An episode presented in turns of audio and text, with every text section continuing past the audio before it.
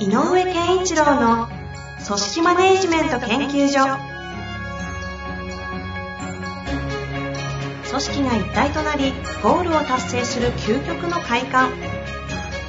上場企業から中小企業まで延べ200社以上の支援を行った井上健一郎が組織人に関するあらゆる問題を分かりやすく解説します。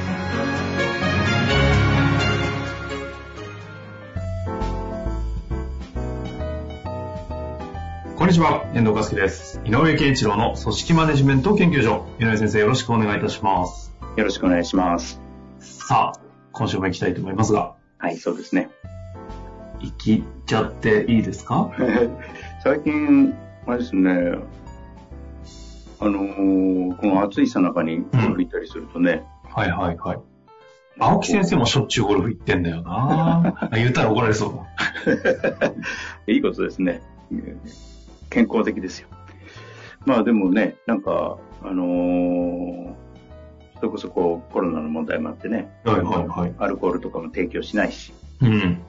で、なんですけど、なんかね、ちょっと、私が行くところがそういうところなのかわかんないけど、あの、ちょっと前、去年、一昨年あたりよりもなんかこう、若い人が目立つなと思っててね。ああ、そう。なるほど。うん。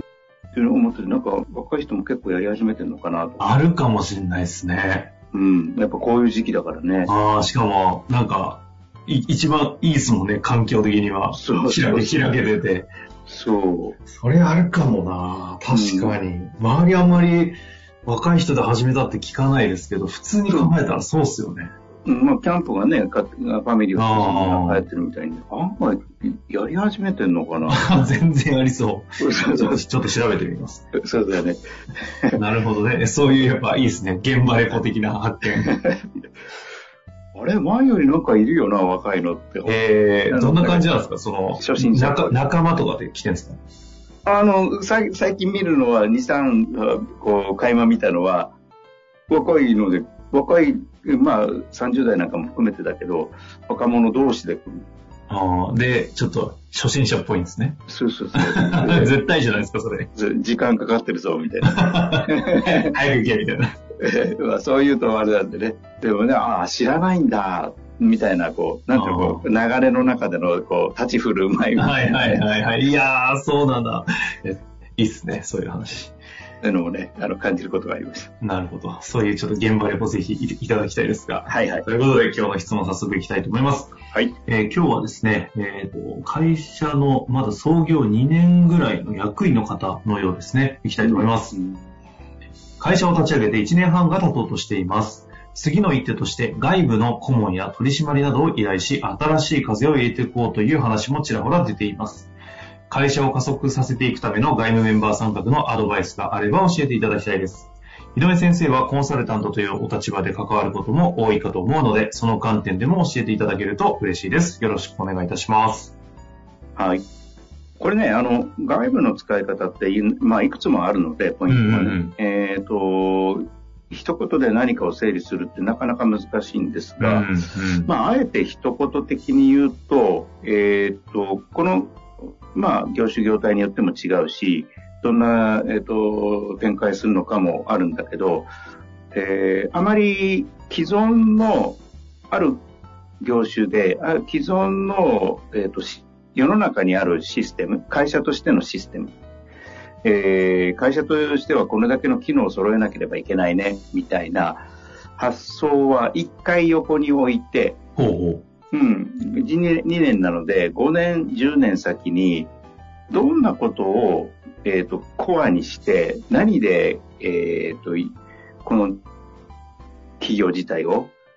展開していくか、っていう自分たちのコアは何に設定しようか、っていうのだけはちょっと今からでも考えておいた方がいいかなう。と。まあ、時間軸を5年、10年に伸ばしたとこのコうん。まあ、で、横に広がっていく、あの、多角化していくかもしれないけど、自分たちが持ってるコアって何だ要するに開発っていうコアなのかとか、営業っていうコアなのかとかア。、うんうんうん。とかえっ、と、なんか違う発想のプランニングが、だとか、まあいろいろあるじゃないなるほど。何が我々のコアなんだっていうのは、まあ複数あっていいんだけど、つまり何が言いたいかと自分たちがやらなきゃいけないことは何だっっていう発想は大事で、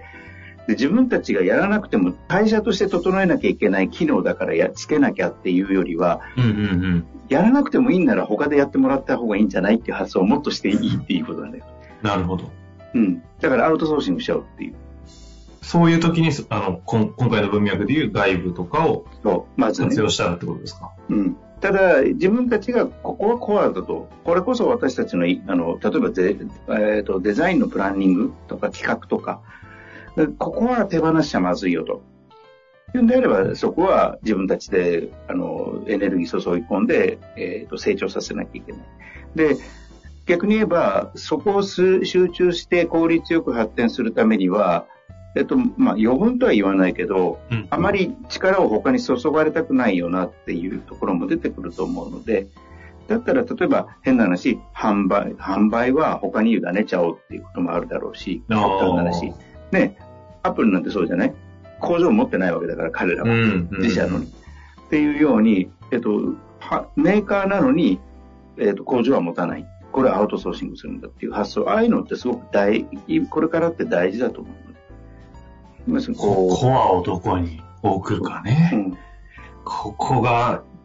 単純シンプルなような問いですが、一番またこれがコアな問いですよね。で、で、その、コア以外のものは、もし外で、えー外出しすることが可能であったりとか、むしろいいものが外にあるので、それを使った方がいいねっていう一つの外部の使い方の一つの方法はそれと、うん今まさに遠藤さんが言ったみたいな、コアこそ結構難易度高いですよと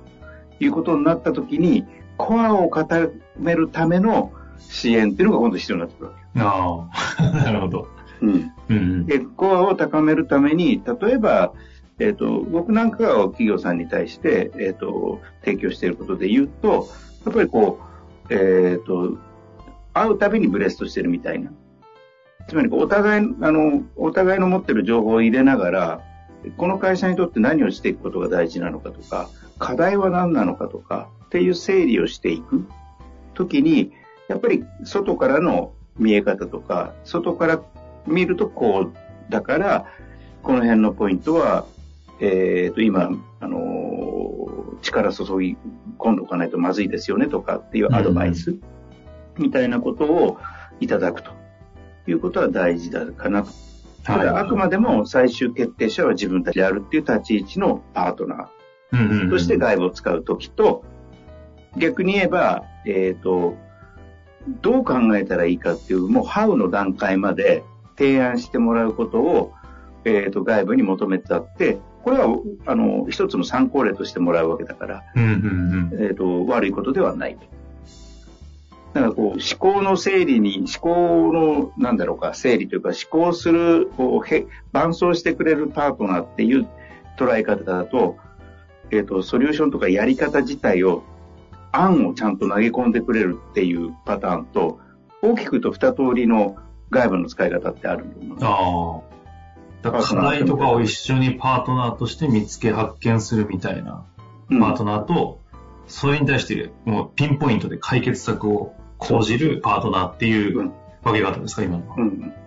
で、そういうのが、あの、例えばコンサル会社なんかでも、あのどっちが得意かっていうのがあるので、うん、うん、確かうん。まあ、外資系なんかはね、あの、とソリューションポンと提案する。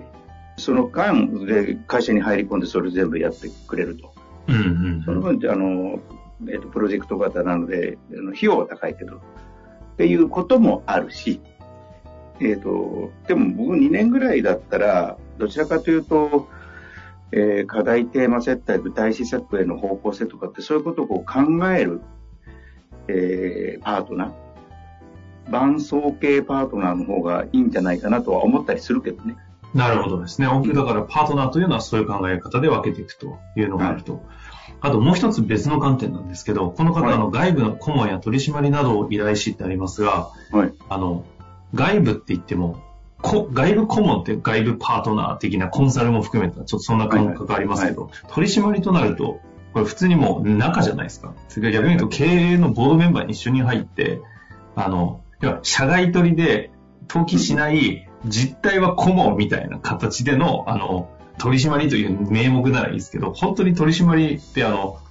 ん？委任、委任契約上の取締りになった場合って、ちょっと外部パートナーじゃなくてめっちゃ内部パートナーな気がする。ここはちょっとこう線があるのかなという気がしたんですけど。あ、それはあるでしょうね。で特にまあ、あのー、2年ぐらいの規模で、えっ、ー、と、例えばその、上場企業なんかはね、なんかこう、昨今で言えば、何割か外部の取締役が必要ですよ。これは、えっ、ー、と、どちらかというと、あの、監査的な視点を持ってほしいと。つまり、いや正しい方向とか、えっ、ー、と、えっ、ー、と、内部の事情じゃなくて、一般的社会的な視点からやってることが大事、大丈夫なのかとか、えー、っていう提言をちゃんとしましょう。そういう位置にいましょうっていうために外部の取締役が入ってきたりしますけど、まあ、この規模の中で外部の取締役を入れるとすると、そういう、あの、監査的というか、検証的な立場にいる人とかっていうよりは、やっぱりもっともっと拡大、うん、攻めのために必要な、えー、人がだと思うのね。うんうんうん、そうすると、例えば開発系の仕事でも、全く違うテクノロジーの開発しているようなところをやってきた人を外部から取締役で入れて、はいはいはい。うん、その知恵も入れるとか、えー、わかんないけど、なんだろう、あのー、なんだ、えっ、ー、と、科学的なね、えっ、ー、と、研究をしているような人を入れるとか、で、それをなんかこう活用できたらしていこうとか、もしくは、えっ、ー、と、経営的な側面で、えっ、ー、と、面白い企業発展の展開をしてきて、えー、大きくしていくプロセスが、あの、企業という母体、企業を、えー、拡大していくプロセスをちゃんと踏んできた人で、面白い発想してるよとか、っていうその経営的なサイドで力になるような人。っていうような、あの、事業的な展開、事業展開上力になる人と経営的な、えー、側面の力になる人って、まあ2種類いるでしょうねとは思いますけどね。うん。最後に、あの、外部をこう巻き込んでいったり取り入れたり顧問とかして巻き込むときの、逆にこう注意点やっちゃいけないことというか、そのリスク上の話って何かありますかね？リスク上の話で言うと、まあまあ、もちろん、その、なんだろうな、えっ、ー、と、極めてトップシークレットにどう触れさせるかっていうのはあるのと、あ、で、さっき言った前半戦の外部委託の時はもうもちろんそれをケケあのケアしなきゃいけない。だけど、その、なんていうのかな、パートナーとして顧問であるとか取締役とかで外部から入れるときは、これはもう、あの、きっちりと、えっ、ー、とね、えー、やっとかなきゃいけないのは、どこがゴールかだよね。うん、どうなったら、まあ、この、変な話、このパートナーシップは、かい、えっ、ー、と、やめるとかね、うんうん、ここまでにしましょうねとか、やっぱりなんで、えっ、ー、と、パートナーシップを組むかということを、の目的感とか、うん、そういうのをきっちりと共有しないと、なんとなく、ただいる、いる、いてなんか言ってるぞみたいなことになってはいけないので、そこはね、えっ、ー、と、何のために来ていただきたい。で、ここまで来たら、あの、まあ、一応我々も卒業ということにさせていただきますっていうようなことは、どっかでこうイメージとして持っとかないといけないかなと思いますね。なるほど。うん。まあ、ということで、なかなか今までに散々いろんな回数をね、やってきて、意外とない観点だったので。そうですね。面白いですね、これね。面白いですよね。うん。最後に一言、井上先生から総括して、ここがポイントっていうのがあれば何かやりますか？えー、っとね、やっぱりこう、さっきから言うけど、まあ、5年、10年先に自分たちの会社はどういう状況にしていこう、おきたいか。ここは、あの、先、3年後に変更しても構わないので、今で、できるだけ具体的なイメージを持って、え向かうべき姿っていうのを設定して、そこに対して現状内部にあるえー、能力はどのくらい補えるか、足りないものは何なのか、ここをちゃんと理解しないと、外部を使う、外部を、どういう外部を使えばいいのかっていうことが、えっ、ー、と、不明確になるし、そうです、ね、そこ、そこを誤っちゃうと、後々、その契約関係の中で、あ、この契約失敗したな、なんてことも起こりかねないので、やっぱりそのさっきから言う2年ならば5年後、10年後っていうところの向かうべき姿っていうのは自分たちの中でより、えっと、メンバー、コアメンバーで語り合ってほしいし、えー、こうなろうね、ああなりたいねっていうことはちょっと作ってほしいなと思いますね。なるほど。うん、外部を巻き込むからこその内部の改めてのこの将来にわたるコアを見つめ直すことも必要だということですね。はい。ということで、今日のところ終わりたいと思います。井上先生、ありがとうございました。ありがとうございました。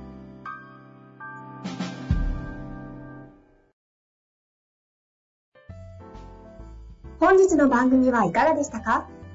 番組では井上健一郎への質問を受け付けております。ウェブ検索で井上健一郎と入力し、アカラクリエイト株式会社のオフィシャルウェブサイトにアクセス。その中のポッドキャストのバナーから質問フォームにご入力ください。